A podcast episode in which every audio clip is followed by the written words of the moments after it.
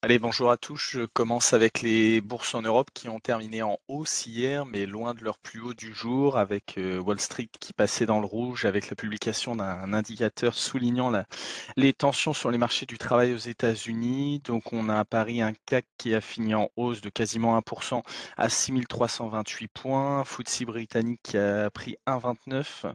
Le DAX a pris 0,64 et l'Eurostock 50, 0,93. Euh, donc, on a eu les, la dernière enquête euh, JOLTS du département américain du travail, donc le nombre des ouvertures de postes a augmenté de 437 000 pour être à 10,7 au mois de septembre, donc ce qui est un chiffre qui était supérieur au consensus attendu. Euh, mais les marchés européens ont quand même fini sur euh, la journée sur une note positive. Les investisseurs s'attendant à ce que la Fed relève ses taux de 75 points de base aujourd'hui pour la quatrième fois. Euh, mais ils seront surtout à l'affût de toute allusion sur les futures trajectoires au niveau des taux. À noter que la Banque centrale australienne s'en est quant à elle tenue à une hausse de ses taux de seulement 25 points de base. Et on a aussi la Banque d'Angleterre qui doit faire part de ses décisions jeudi. donc au niveau des valeurs en Europe, on a eu le secteur du luxe hein, qui a été très recherché hier, vu qu'il a quand même une exposition importante à la Chine. Donc ça a profité des rumeurs sur les réseaux sociaux selon lesquelles le, pays prévoit d'assouplir en mars les restrictions liées au Covid-19 et sa politique de zéro Covid.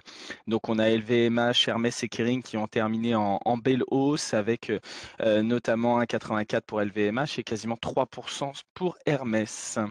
Au niveau de la bourse de New York, on a fini en, baisse hier, euh, donc pour la deuxième journée d'affilée, donc suite à la fameuse statistique. Donc on a un indice Dow Jones qui a cédé 0,24%, un S&P qui a perdu 0,41% et un Nasdaq qui a reculé de 0,89%. Euh, donc on peut noter au niveau des valeurs techno, une baisse quand même assez notable, avec Apple qui a perdu un 75, Microsoft euh, qui a perdu un 71, et on a Amazon qui a perdu 5,52% et Alphabet 4,27. Euh, donc ça a quand même été important par rapport à la performance du Nasdaq, et on peut noter euh, de l'autre côté les belles performances des sociétés chinoises qui sont cotées à New York, avec toujours la, la possibilité d'une réduction de la politique de zéro Covid, avec Alibaba qui a pris 3,59 ou encore JD.com qui a pris 3%. Les autres valeurs qu'on peut noter, c'est le laboratoire Pfizer qui a pris un peu plus de 3% après avoir relevé sa prévision de, vente de vaccins anti-Covid pour 2022 à 34 milliards contre 32 annoncés jusqu'ici. Et on peut noter également Uber qui a pris quasiment 12% après la publication d'un chiffre d'affaires supérieur aux attentes et les investisseurs écartaient la lourde perte enregistrée par la plateforme de réservation attribuée à des éléments exceptionnels. Donc en Asie ce matin au niveau de Tokyo, on était quasiment stable. Hein. il n'y avait pas forcément beaucoup de, mouvements dans l'attente de la euh, dans l'attente de la décision de la Fed et notamment le discours de Jérôme Powell à la suite. On peut noter Sony qui fonctionnait bien ce matin avec euh, quasiment plus de 7% après avoir relevé sa prévision de croissance de bénéfices pardon d'exploitation annuelle. Au niveau de la micro, ce matin, on avait quelques publications hier soir avec notamment Airbnb qui publiait en après-bourse, donc qui a publié plutôt des bons chiffres, hein, avec un chiffre d'affaires qui a grappé de, de 25% à 2,9 milliards, donc ce qui était au-dessus des attentes. Au T3, elle a enregistré près de 100 millions de réservations de nuitées et d'expérience, soit 25% de plus que l'année dernière à la même période. Et toujours au niveau du T3, le bénéfice net grimpe de 46% sur un an à 1,2 milliard la progression aurait été de 61% sans l'impact négatif des taux de change et ça fait ressortir le meilleur profit euh, trimestriel de son histoire. Donc malgré ces bons chiffres, Airbnb a perdu quasiment 5% en après-bourse car le groupe a annoncé tabler sur un ralentissement au T4 de ses réservations. Euh, ce matin, on avait des publications notamment au niveau des pays nordiques avec dans un premier temps Novo Nordisk euh, donc qui publie un résultat net au T3 en progression de 19% par rapport à l'année dernière, donc qui ressort à 4 14,41 milliards euh, donc de couronnes danoises, donc ce qui est au-dessus des attentes. On a également son EBIT hein, qui ressort à quasiment 20,18 milliards, donc ce qui est également au-dessus du consensus. Donc euh, Novo Nordisk a annoncé euh, prévoir désormais une croissance de son ROP à, change courant entre plus 13 et plus 16% pour 2022, donc ce qui est une augmentation par rapport à sa fourchette précédente, et révèle, relève également sa prévision de croissance de CA pour 2022 à, plus 14, plus 17 contre plus 12, plus 16 précédemment. Et on avait AP Moller Maersk qui publiait ce matin. donc on a des résultats du T3 qui sont au-dessus des un EBIT 3 qui ressort à 9,48 milliards. Et donc, on a un résultat net qui ressort à 8,88 milliards, donc ce qui est supérieur au, consensus, qui est Merck maintient sa prévision d'EBITDA 2022 à environ 37 milliards. Et cependant, une, un EBIT qui serait légèrement au consensus. Et Maersk réduit ses prévisions de demande mondiale de conteneurs pour 2022 avec une fourchette de moins de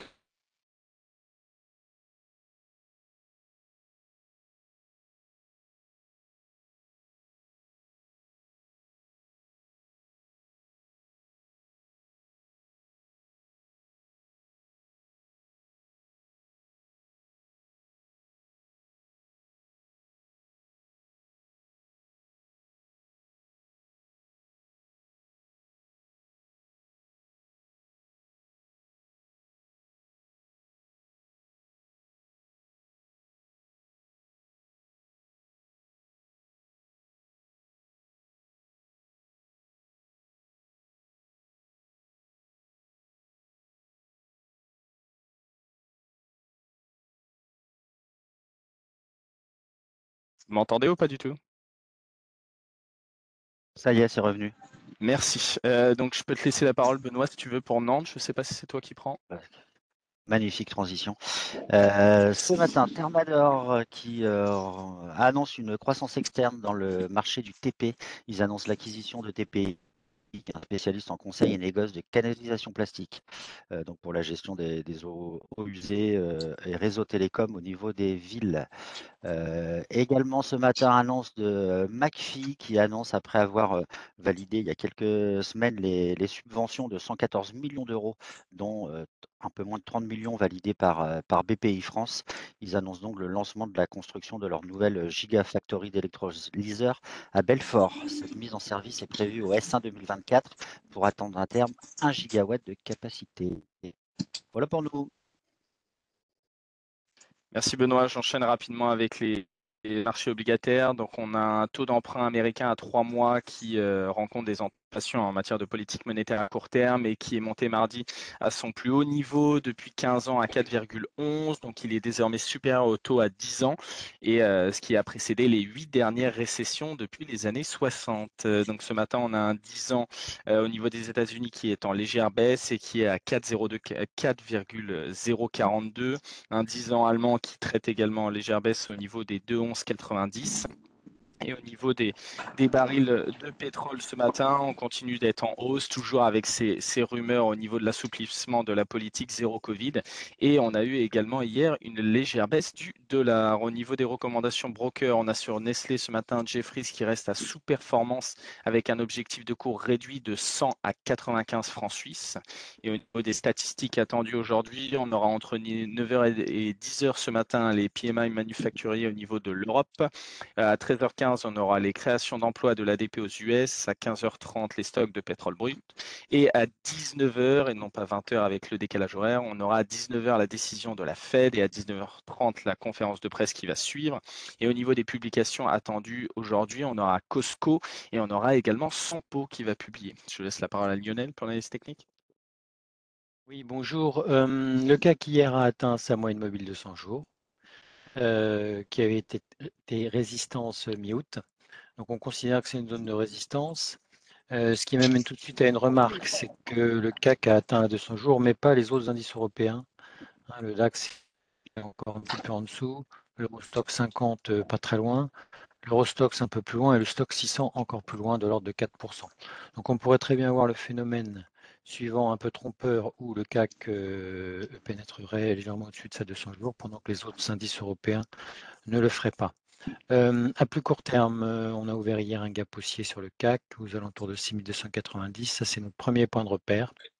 Hein, tant qu'on est, est au-dessus, ce n'est pas la peine de brûler les étapes et d'anticiper la phase corrective. Par contre, si on clôturait en dessous de ce niveau, vraisemblablement, ce serait le début d'une phase de correction.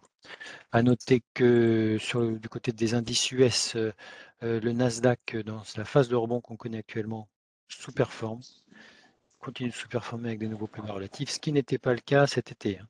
Dans la phase de rebond jusqu'à mi-août, le Nasdaq avait rattrapé une partie de son retard. Ça n'est pas le cas dans cette phase de rebond là. Je vous souhaite une bonne journée.